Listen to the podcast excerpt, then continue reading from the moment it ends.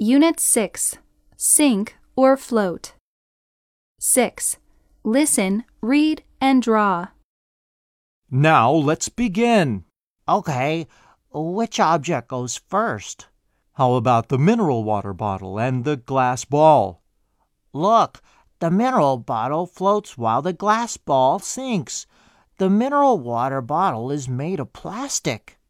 Yes, that's right. So next, let's try different materials. Can you put a metal spoon and a wood chopstick in the water? The wood chopstick floats while the metal spoon sinks. 9. Listen and read.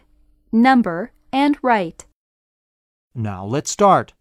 Lee, can you fold the foil in half and repeat several times? Yes, I can. Wait a second. Look, a small and thick piece of foil. Great job!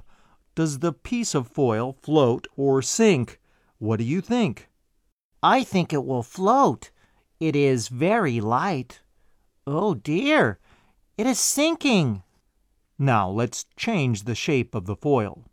Unfold the foil and make it into a small box.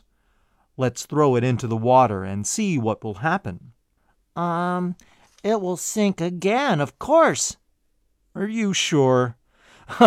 it is floating. Oh no! How can this happen?